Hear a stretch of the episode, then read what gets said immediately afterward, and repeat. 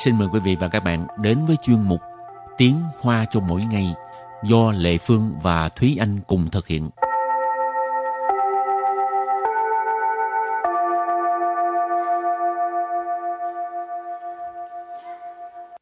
Thúy Anh và Lệ Phương xin kính chào quý vị và các bạn. Chào mừng các bạn cùng đến với chuyên mục Tiếng Hoa cho mỗi ngày ngày hôm nay. Thúy Anh muốn hát hả? Không, Vậy mà muốn làm gì? muốn học tiếng Hoa. hôm nay mình tới đây là để học tiếng Hoa mà. Hôm nay học về à, chú trọng về ngữ pháp đúng không? Ừ. Ừ. Tức là à, à, em cảm thấy là ngoại trừ học những cái đoạn đối thoại, học nghe, học à, những cái từ thường gặp, những cái câu thường nói thì mình còn phải chú trọng một cái đó là ngữ pháp. Có một số bạn cũng rất là muốn ờ, học thêm về ngữ pháp để mà làm vững cái ờ, cơ bản của mình. Thì ờ, trong Dạ. những tập sau thì chúng ta sẽ thêm vào một số tập là nói về Ừ ngữ pháp và sẽ đặt câu để mà các bạn cũng có thể ờ, theo cái cấu trúc đó để mà đặt theo rồi cũng có thể comment cho mình. Như là cái kiểu là làm bài tập, làm Ừ. rèn luyện rồi xong Ừ. rồi gửi bài tập cho mình. Ừ. Nói tới ngữ pháp Lệ Phương buồn ngủ à. Hồi Được. xưa đi học mà, mà mà nói tới cái ngữ pháp là cảm thấy chán. Ừ, đúng rồi. Hồi xưa em cũng rất là ngán ngữ pháp. Nhưng mà em ngán cái phần là à, những cái cách phân loại từ, những Ừ. cái như là định ngữ rồi à, trạng ngữ rồi vân vân những cái phó từ vân vân những cái đó là em không thể Ờ, nào mà Bây giờ Lệ. Phương trả hết cho thầy cô rồi.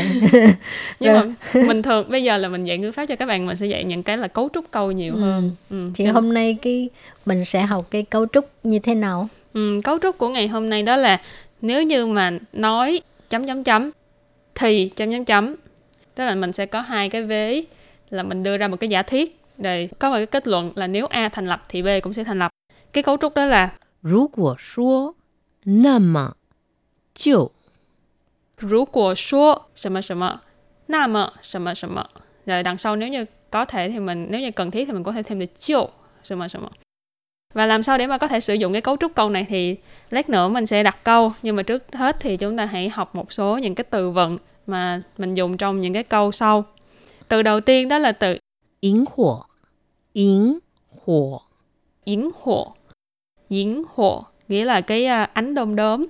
Tức là cái uh, khi mà đom đóm nó phát sáng thì mình sẽ nhìn thấy cái ánh sáng của nó thì cái đó ừ. mình gọi là ừ. diễn hộ. Rồi và từ kế tiếp đó là kinh điển kinh điển kinh điển kinh điển có nghĩa là kinh điển. Từ kế tiếp. Sinh mệnh sinh mệnh sinh mệnh sinh mệnh cái từ này là nếu như mình dùng hán việt á, thì mình gọi là sinh mệnh. Nhưng mà mình cũng hơi tùy theo cái ngữ cảnh của câu mình dịch là cuộc đời hoặc là cuộc sống vân vân. Ừ, rồi và từ kế tiếp nữa đó là su xie. Su xie. Su xie su xie tức là viết viết ừ. tay á ha.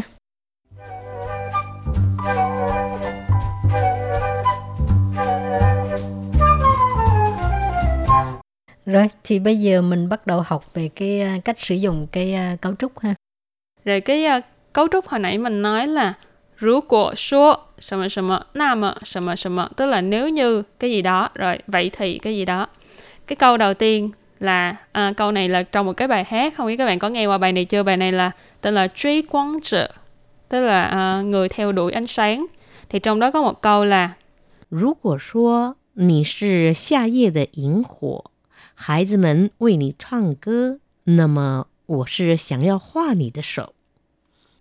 如果说你是夏夜的萤火，孩子们为你唱歌，那么我是想要画你的手。如果说你是夏夜的萤火，孩子们为你唱歌，那么我是想要画你的手。Câu này rất là dài. Nhưng mà em rất là thích câu này tại vì trong cái bài hát này có có nhiều câu cũng rất là hay thì một trong những câu mà em thích là câu này.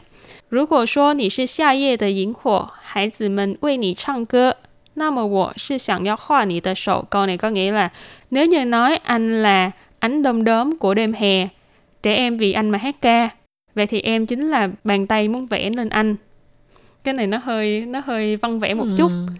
ừ, thì mình phải hơi tưởng tượng một chút về cái cảnh này Rú của số mình có nói ha nếu như nói Nì sư xa ye de yến hồ Xa ye là cái ờ, đêm mùa hè Yến hồ này có nói là ánh đom đóm cho nên Nì sư xa ye de yến hồ Anh là ánh đom đóm của đêm hè Hải tử mình tức là những đứa trẻ, bọn trẻ Vì nì唱歌 Vì nì tức là vì anh làm một cái gì đó 唱歌 tức là hát cho nên Hải tử mình vì nì 唱歌 nghĩa là trẻ em vì anh mà hát ca 那么 vậy thì 我是想要画你的手想要 tức là mong muốn, hy vọng, muốn làm một việc gì đó. Hoa tức là vẽ. Nì ở đây là anh.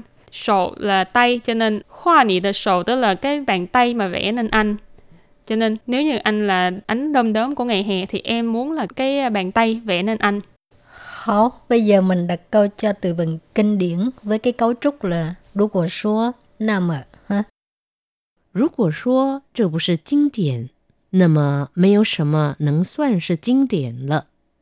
Rú của số, chứ bù sư 经典，那么没有什么能算是经典了。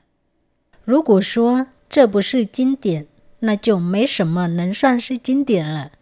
À, câu này có nghĩa là nếu như cái này mà không phải là gọi là kinh điển thì không có cái gì để có thể gọi là kinh điển nữa rồi. À, cái này là nhấn mạnh cái cái cái đồ vật hay là cái gì đó ha nó là kinh điển rồi ha ừ.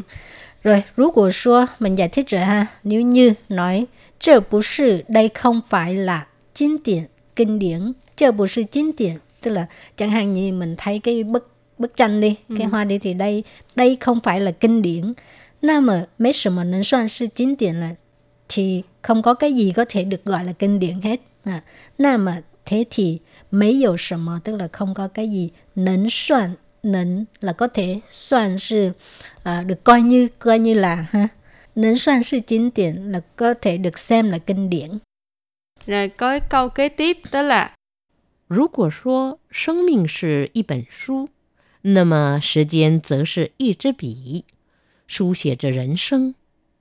如果说生命是